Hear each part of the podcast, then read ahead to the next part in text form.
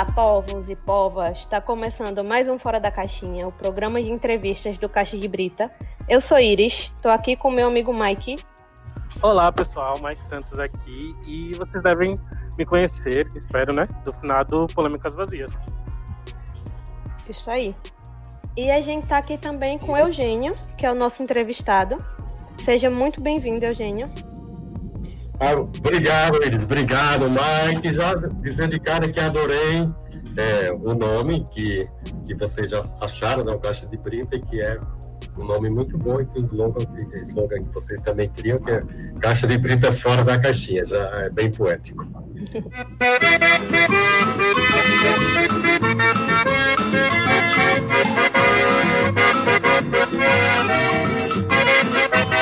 Quando eu vim do sertão, seu moço do meu bodocó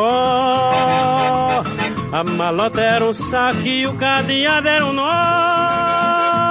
Só trazia a coragem e a cara Viajando num pau de arara Eu penei, mas aqui cheguei E a gente acabou de ouvir Pau de Arara na voz de Luiz Gonzaga. Eugênio, por que essa música?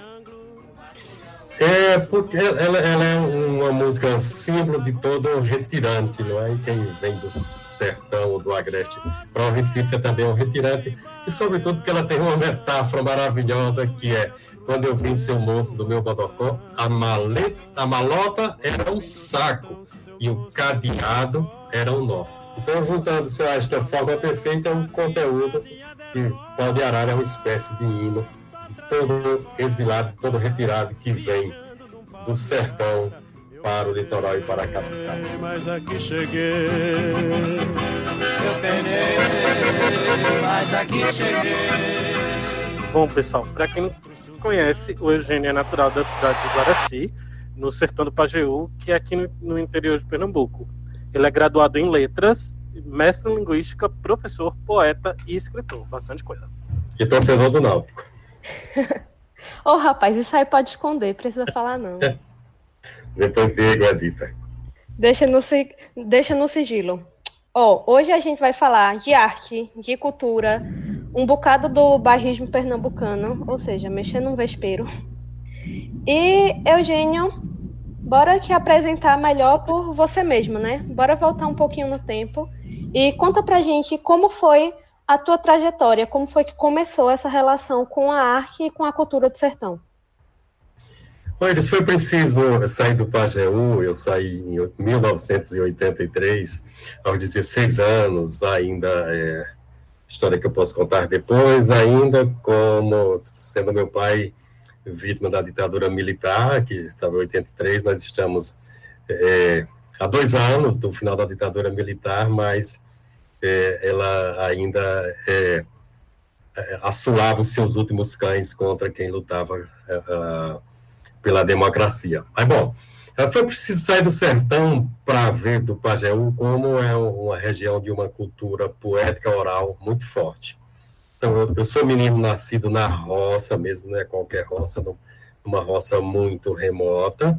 Para você ter uma ideia, tinha a casa do meu pai, com um quilômetro tinha a casa do meu avô, um quilômetro tinha uma outra casa, e aí você só ia encontrar residências a uma légua ou a seis quilômetros. Portanto, era uma área é, bem, bem remota. E como menino da roça, é, como criança trabalhava na roça, e meu pai já, já me ensinava os primeiros versos, era a gente trabalhando, ele já ensinando versos que ficaram na memória.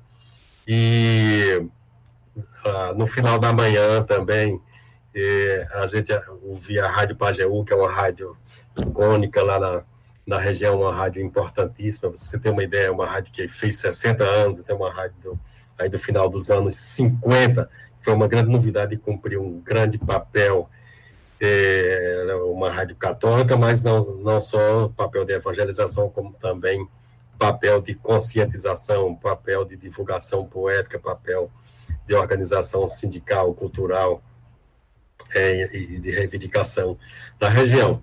Então, é, é, eu tive todo esse caldo da, da, da cultura popular, das cantorias, dos folhetos, do poeta que lia folhetos de feira, das cantorias. Aqui eu fui e depois é, vim para cá, pra, primeiro para a zona da Mata Sul de Pernambuco, para Ribeirão, depois é, onde comecei a ensinar ainda muito cedo, tinha é, 20 anos, e depois vim para o Cabo, que tinha uma educação à época muito avançada, trabalhei com a educação de jovens e adultos num, num projeto que ficou nacionalmente conhecido na cidade do, do Cabo, isso no, nos anos 80, para você ter ideia, todo mundo queria conhecer esse projeto, ainda no finalzinho dos, exatamente em 90, eu tive na USP para mostrar esse projeto que que a gente fazia, e essa questão da cultura popular ficou um pouco hibernando em mim. Eu fui para a universidade, fiz letras e tive contato com as ditas literaturas clássicas, com o modo de, de fazer literatura. Quando quiserem interromper, tá? Interromper não. Quando quiserem é, dialogar, é só. Não, fica à vontade, tá, tá ótima a história aí. E, e aí. Como eu disse, é, é, ficou um pouco latente essa formação da cultura popular. Então, em casa, é, eu sempre fazia esse tipo de verso com meus irmãos, com o meu pai, que é um grande, é um grande líder sindical, que, que é que também é um bom poeta, e, e, que me ensinou, aliás, os primeiros princípios da, da nossa poesia. E eu fazia muito esse tipo de poesia é, da tradição oral do Pajão para um consumo interno, nunca saía é, das paredes lá de casa, né? Então fazia mais uma, uma literatura, entre aspas, dita acadêmica, embora, claro, sempre tem essas referências, até que em 2016, um amigo meu, professor, artista plástico, escritor, Adilson Jardim, que tem uma editora cartoneira, não é? é, é essa editora que transforma transformam caixa de papelão em livro, então cada livro é único, porque ele faz a capa, ele como é pintor, cada capa ele faz é, com um desenho diferente, apenas o miolo é que se repete. Ele me pediu um livro, queria editar um, um livro meu, ele disse que é, podia ser de conta, de crônica, do que eu quisesse. Na época eu, eu tinha, tinha feito só para consumo interno mesmo da família, uns poemas dessa estética da cultura popular do Pajeú, e aí acabei é, completando com outros poemas, e isso virou um livrinho de poesia que chama Gramática do Chover no Sertão, que foi é, editado pela editora cartoneira de Adilson Jardim. A história foi essa. Oi, perdão, desculpa te interromper. Não, não. É, você falou que ficou adormecido isso por um tempo e tal, essa questão do sertão. Isso. E que voltou assim depois de um tempo, mas teve algum motivo, algum estopim, assim, alguma coisa que despertou essa vontade, esse desejo de voltar às raízes? Olha, no, no, certamente deve ter tido, mas eu, eu, não consigo identificar no plano do consciente, não, a não ser esta, esta é, ocasião de que a Adilson Jardim me pediu um livro, como eu tinha feito um, um poema é, é, dentro desta, desta nossa estética da cultura oral do Pajão, eu acabei fazendo outros para uh, completar este livro. Né? Isso é, nós estamos em 2016. Eu tinha antes, em, em 2009, lançado um livro de de contos que se chama é, Aluga-se Janela para Suicida, Suicidas, Aluga-se Janela para Suicidas, que é um livro de 2009 e, e que é outra estética completamente diferente, é um, um, um, livro de literatura, digamos, acadêmica, convencional, que aborda é, é, a violência urbana pelo viés do fantástico, então é, é uma, uma outra, que nem diz a meninada, é uma outra vibe. Oi, então, é, das tuas referências, que você falou que é muito da oralidade e tal, mas lá na, na sua região, do, do poeta pequeno, hum. do repentista a alguém hum. maior, quais foram as tuas referências de infância e de começo, assim? Certo. Então, a, por um lado, a literatura de cordel, eu me lembro dos grandes alumbramentos que eu tive é, na literatura foi com um cordel, que eu era criança, que eu descobri que se chama Viagem a São Saruê, que é uma espécie de utopia. Então, São, São Saru é um lugar onde as pessoas plantam pé de dinheiro. Então, foi um dos meus grandes alumbramentos com, com literatura, só depois comparável, é, quando eu, eu, eu, não falo aqui de julgamento de nível estético, mas da, da do efeito que produziu no leitor o alumbramento de encontrar esse folheto São Saruê, desse mundo fantástico, espécie de, de utopia sertaneja, só foi comparável quando eu conheci é, Fernando Pessoa e Guimarães Rosa, o que aconteceria é, bem mais de uma década depois. Isso do, do cordel, né? Tinha, tinha, claramente na Feira de Guaraci ia um, um violeiro e cordelista chamado Laranjinha do Norte, que vendia folhetos pelos, pelo modelo, uh, pelos modos tradicional, com aquela difusora, né, que, que, que é aquela boca de fone. E, clássico. Clássico, que fazia todo o marketing, ele começava a, contar a história, e daqui a pouco ele parava, dizer, bom, se eu não vender três folhetos, eu não conto o final. Né?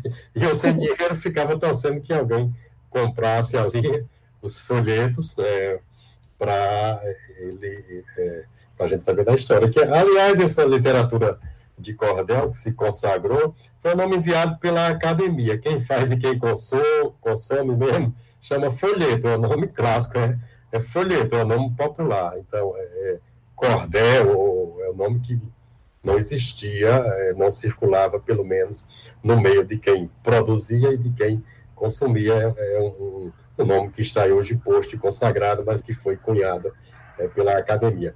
Então, é, voltando à tua pergunta, as minhas referências, além do universo do cordel, os cantadores de, de violas, os gênios, né? Se a gente, porque o Brasil tem, tem, tem vergonha de ser brasileiro, mas é uma das artes mais complexas e mais difíceis, eu diria que é uma coisa quase impossível fazer como os cantadores de viola fazem, versos de dez sílabas. É uma estética difícil para você sentar e fazer pensada. Imagine você fazer de improviso, e não um mais, nenhum mais cinco, seis, sete, oito estrofes ou por modo específico. É uma arte é, é, tão desenvolvida e tão genial que chega a ser quase impossível. Então, no reino do, dos catadores, né? Já nessa época é, é, eu via João Paraibano quando eu era criança, ele era jovem, que depois se converteria em um dos grandes catadores da região. É, e os clássicos, que nem Lorival Batista, é, Pinto do Monteiro, que foram, são sempre grandes referências é, da poesia popular. Então foram estas as, as minhas referências é, iniciais, no, esse meu banho no, no caldo das águas poéticas do Pajeú. Mistura muito bem feita, muito interessante. É, como você falou, tem, tem, é incrível porque são coisas complexas, mas que nem, nem sempre a gente consegue acompanhar. É, acho que a poética, a coisa, a delicadeza que é a poesia do sertão, a poesia do interior. Como você passou tanto tempo afastado, mas ligado numa escrita acadêmica, você sentiu alguma dificuldade quando voltou a tentar fazer esse resgate? Ou foi algo natural, fluiu assim? Sim, você tem alguma dificuldade, porque, sobretudo, é, é, quando você, no, no, no, no estágio atual, você vai fazer uma, uma poesia, digamos, vigente, né? Atualmente na, na academia ou no Brasil, claro, atualmente é uma coisa que vem desde 22, então já, já faz muito tempo aí, né? já já faz 100 anos. É, então é, é uma poesia muito diferente da poesia da, da, da, estética oral, porque é uma poesia sem métrica, sem rima, então era essa poesia que eu, eu, eu vinha fazendo há, há, há duas décadas, a, e aí para voltar para a, a, a poesia da tradição oral é, do Pajeú ou, do Nordeste, que é uma poesia toda metrificada, toda com rima, toda com estrofes regulares.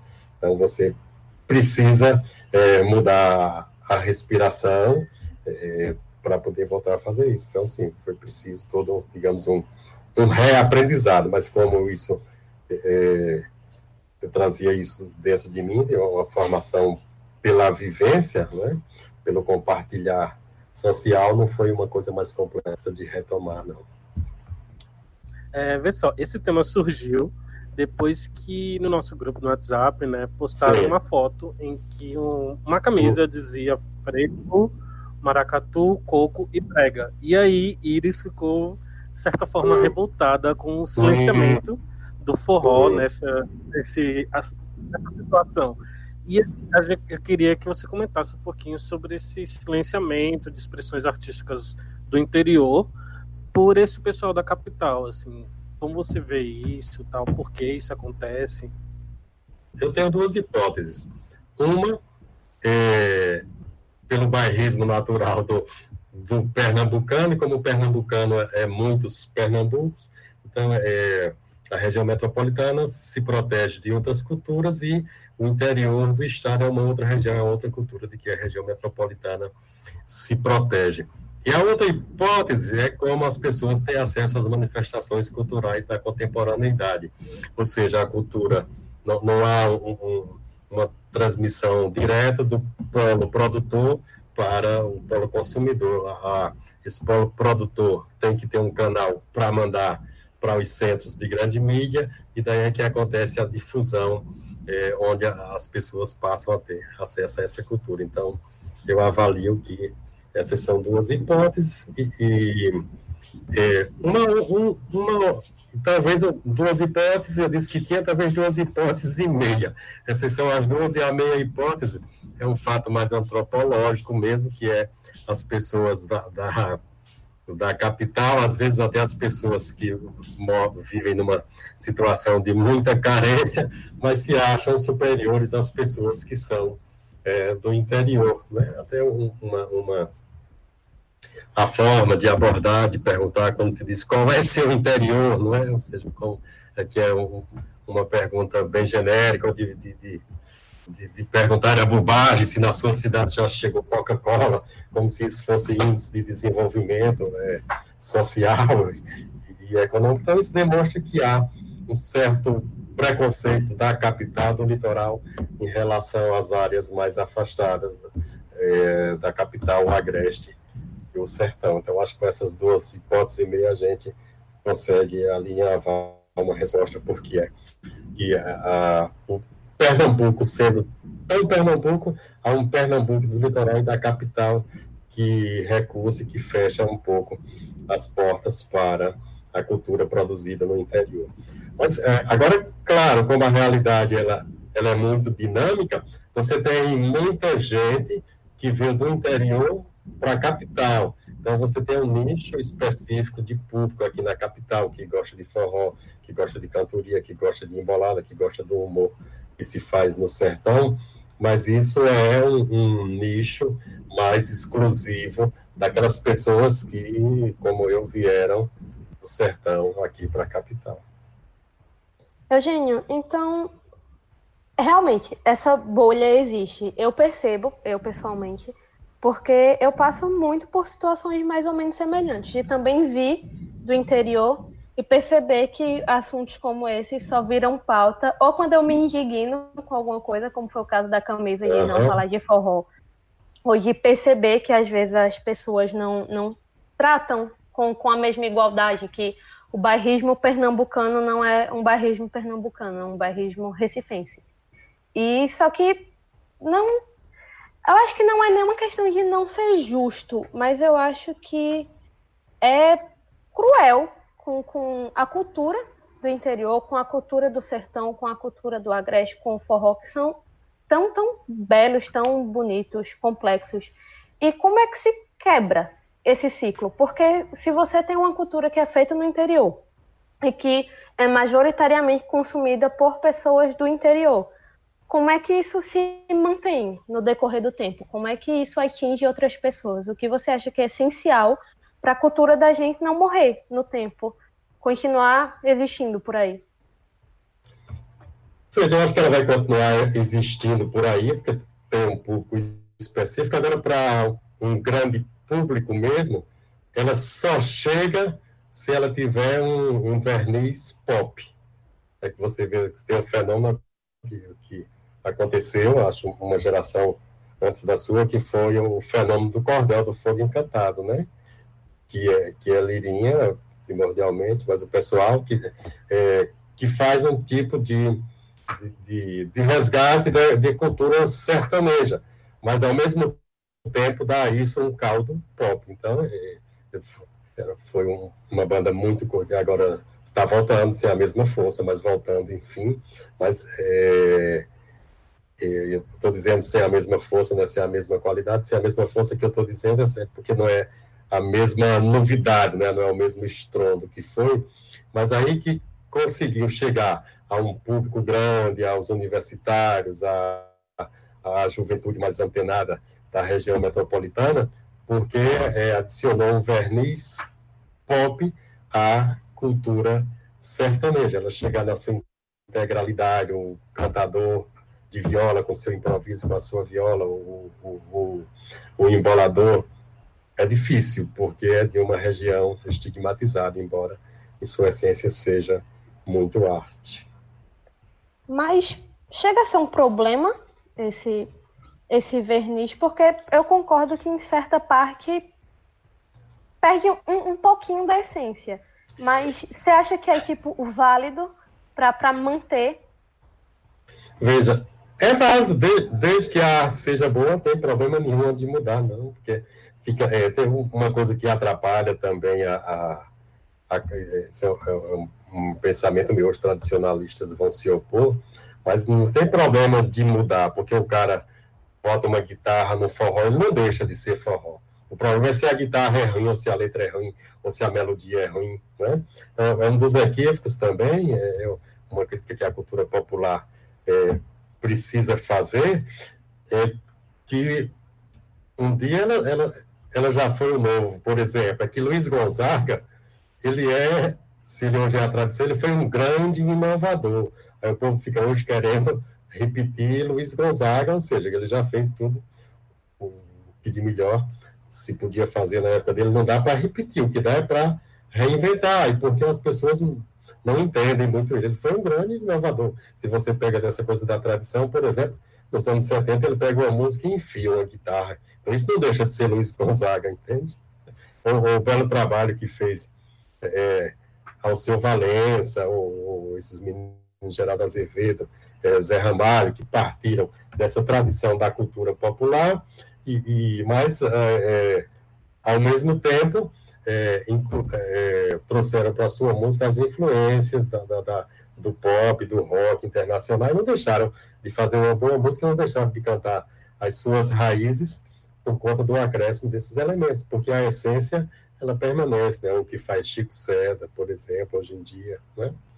Então, é, é, a gente não pode ter, acho que a cultura popular não pode ter esse preconceito, não pode perder qualidade. Mas, assim, no decorrer do tempo, eu acho que esses nomes são nomes completamente consolidados. Acho que é quase um consenso que realmente são artistas muito bons. Mas hoje, você pessoalmente vê alguma coisa nova surgindo, alguma esperança aí se abrindo? Porque um dia Zé Ramalho, esse pessoal todinho também vai embora. E essa geração nova tem alguma coisa nova aí se formando? Você tem alguma referência nova? Olha, certamente tem. Eu não, eu não, não acompanho, não, é? não, não, não, não sou antenado a esse ponto. Já, realmente tem. Até porque, eles, é, Mike, os, os talentos continuam nascendo. Eles nascem em todas as épocas. A questão é a indústria cultural e a referência. Antigamente, o menino nascia queria ser Luiz Gonzaga. Aí hoje, Gilberto Gil queria ser Luiz Gonzaga. Não foi, mas foi Gilberto Gil, já tá bom, né? Ele, ele Gilberto que diz, eu, eu queria ser Luiz Gonzaga. Eu acho que Luiz Gonzaga é um Pelé da nossa música. Aí hoje em dia o menino nasce, quer ser Wesley Safadão. Isso, isso, é uma coisa, não é que falte talento, né? É, é, é, é, que, é, é, é um espelho em que os, os narcisos se miram hoje em dia. É, se, se, o safadão original não presta, você imagine o, cara tem isso como referência. Isso é uma coisa. A outra coisa é o imediatismo, né? Se você para pegar é, os exemplos, é, você pega Zé Ramalho, por exemplo, antes de se consagrar, de ser conhecido, ele tocou um bom tempo numa banda de Alceu Valença. Então a pessoa ia ralando progressivamente, né? o próprio Luiz Gonzaga e tantos outros artistas. Hoje em dia, é, é, com imediatismo, o sonho dos meninos é fazer um, um vídeo sobre uma besteira qualquer, enfiar no YouTube e virar estrela de uma hora para outra. Né? Então isso é, é um, um, outro problema da, da, que é da cultura, mas que tem raízes nas estruturas econômicas é, da contemporaneidade. Acho que você puxou um, tópico extremamente importante nessa história agora, que é a questão econômica, que muito, muito da cultura sertaneja e tal, apesar de não puxar o estereótipo, mas na construção vem de uma questão de, de falta, de improviso, de lidar com o que tinha e se virar. Você acha que a questão da mudança econômica na sociedade no interior, porque o interior de hoje em dia não é o de 50 anos atrás, que também não era o mesmo de 50 anos atrás é. antes. Mas você acha que a questão da economia, dos avanços sociais, eles impactam diretamente nessa produção artística do interior? Você acha que com o avanço econômico e essas coisas, tipo, qual a, a relação entre essas coisas e como que isso evolui junto? Certo, é questão bem, bem interessante que você, você pergunta agora. Claro, ninguém vai ser contra o avanço econômico. É, o, o, o ruim é que isso se faz desvinculado da, da educação. Né?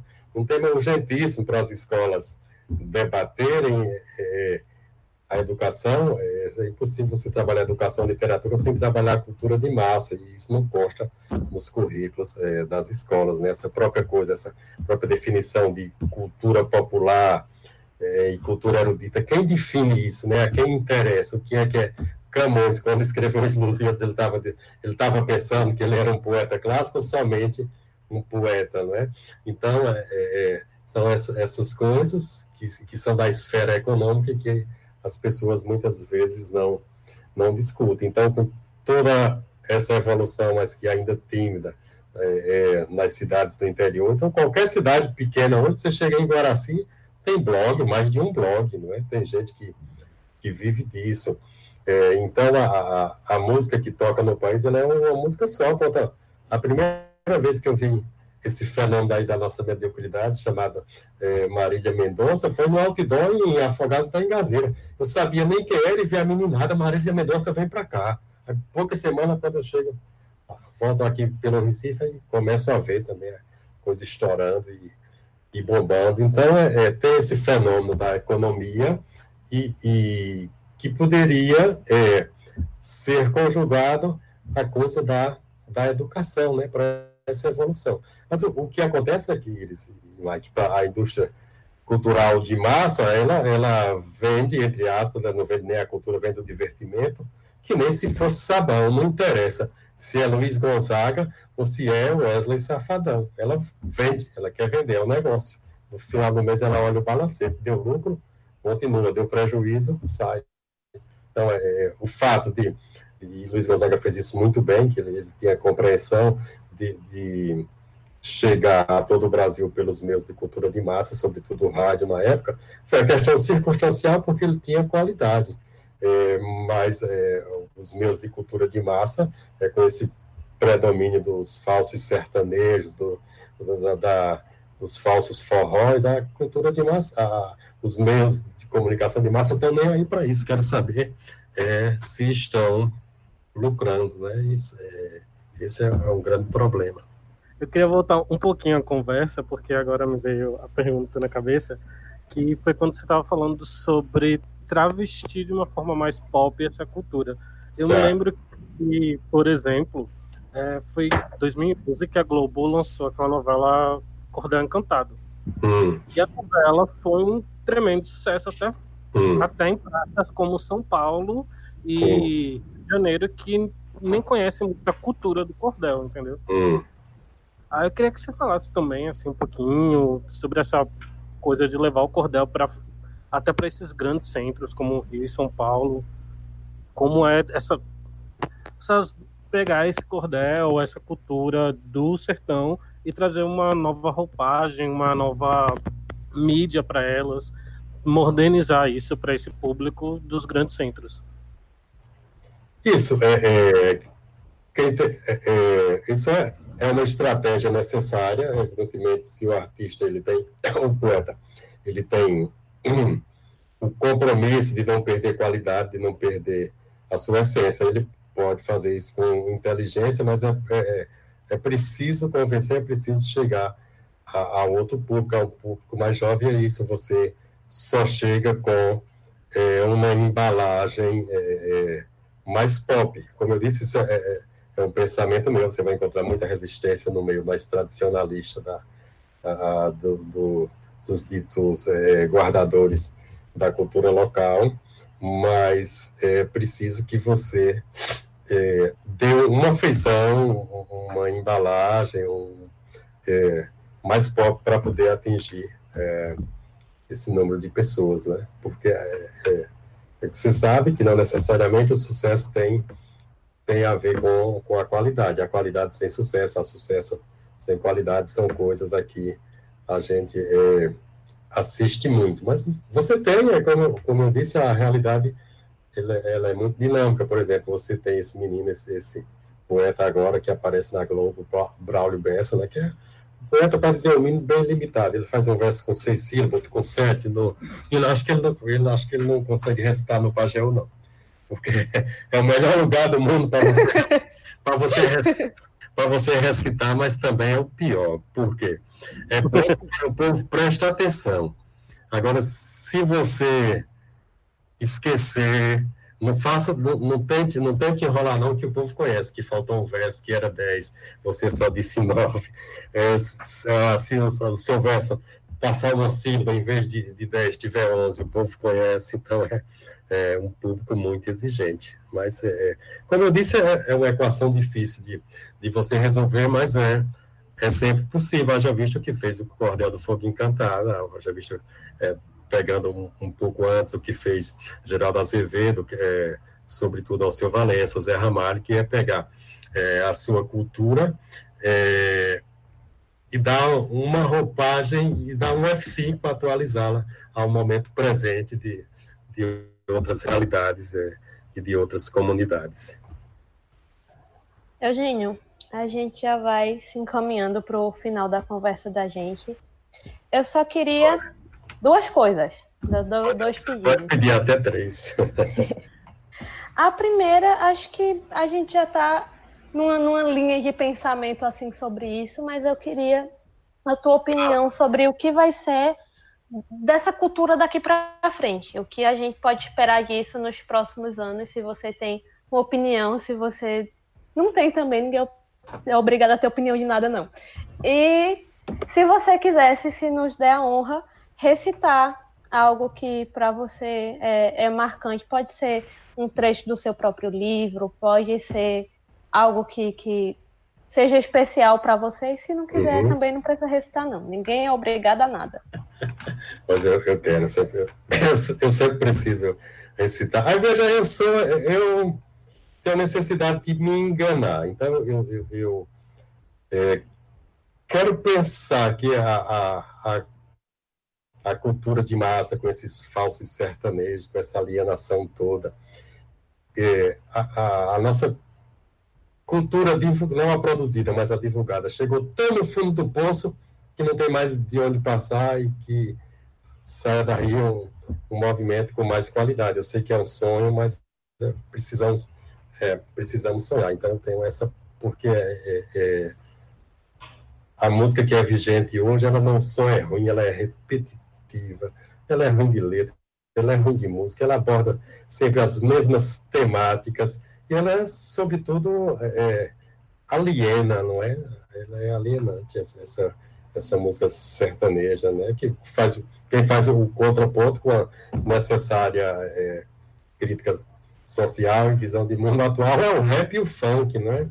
É, embora eu, eu tenha minhas, minhas reservas do ponto de vista da, das exigências e, e do, do, da essência artística desses, dessas manifestações, mas toda sorte o, o funk, o rap, principalmente, estão aí é, fazendo esse papel é, da nossa música de, de protesto. Eu vou, vou como eu falei dos cantadores, pelos quais uh, sou encantado, é, vou dizer uma, uma estrofe feita de improviso para a gente ver como é uma coisa é, impossível.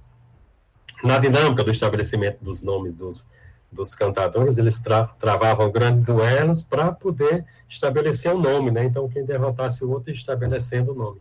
E atualmente um dos grandes cantadores, já um veterano aí com seus 80 anos, que é Ivanildo Villanova, muito conhecido, é, o pai dele também era cantador, se chamava Zé Faustino.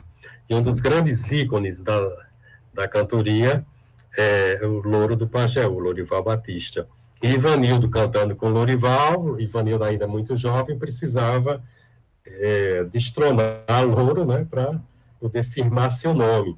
E aí fez uma cestilha, fazendo referência ao pai dele, dizendo: Sou o príncipe dos poetas porque meu pai era o rei. Tem uma norma incontornável nas cantorias, nas cestilhas, que é que o cantador que vai fazer o próximo verso tem que rimar com o último verso do cantador que acabou. Então, se Ivanildo terminou, sou o príncipe dos poetas, porque meu pai era o rei, Lorival tem que fazer o primeiro verso rimando com o rei. E aí Lorival fez essa pérola que diz, com o pai eu já cantei, com o filho ainda canto, fiz o pai derrama lágrima, faço o filho chora pranto, dei no pai e dou no filho, só falta o Espírito Santo. E aí você, você vê... Pode bater palma? Pode. Estou batendo palma daqui. Porque você, você veja isso, você dizer tudo isso no limite, né? O jogo que ele faz com a Santíssima Trindade, né? Com o pai eu já cantei, com o filho ainda canto, fiz o pai derrama lágrima, faço o filho chorar pranto, dei no pai e dou no filho, só falta o Espírito Santo. Isso já seria grandioso se você passasse três meses para fazer. E isso é feito em 20 segundos. Então, é uma coisa de fato grandiosa. Espero que, que o Brasil deixe de ter vergonha de ser brasileiro que a gente encontra. Toda vez que eu vou num restaurante popular, eu brigo, porque eu como uma carne de sol, aí pergunto se tem sobremesa, aí a moça diz, tem, o rapaz diz, todo orgulhoso, tem. Tem o quê? Tem pavê, tem, tem, tem, tem, tem pudim, tem não sei o que. A gente não sabe fazer isso, a gente sabe fazer a doce de goiaba, em calda, que é gostoso. Imagina se Portugal vai deixar de fazer pastel de Belém para fazer pudim ou fazer outra coisa. A gente tem vergonha de ser a gente, de fazer aquilo que a gente faz bem, e isso é, se manifesta também na nossa cultura, né? Já comi muito doce de goiaba feito em casa. É muito bom, né? Eles é muito bom. Eu tenho, é, nada, eu tenho nada contra o pavê, nem contra o pastel de nata, não. Mas é, é, a gente podia valorizar o que é nosso, o que a gente faz bem, né? É doce de goiaba, doce de mamão com coco e doce de leite com fundinho queimado. Oh. Eugênio, olha, muito, muito, muito obrigada pela entrevista, pela conversa. Você sabe que é meu amigão do peito. Verdade. E... Você também. Valeuzão por eu pela... eu que pelo agradeço. compartilhamento.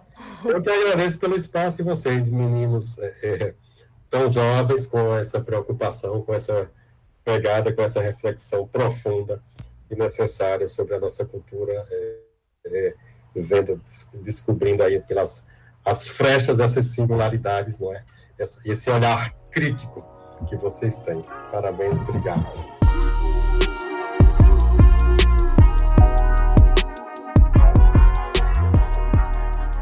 Muito obrigada. Eu agradeço muito, Eugênio, pela participação. Muito obrigado. Obrigado e sempre à disposição. Quando vocês tiverem espaço, obrigado, Mike, obrigado, Iris, abraço para Diego. Estou sempre à disposição para falar das nossas coisas. Então, pessoal, a gente vai finalizando aqui. Continuem acompanhando a gente do Caixa de Brita. Ouçam as outras entrevistas do Fora da Caixinha, que também estão maravilhosas. E sigam a gente nas redes. Quais redes, Mike?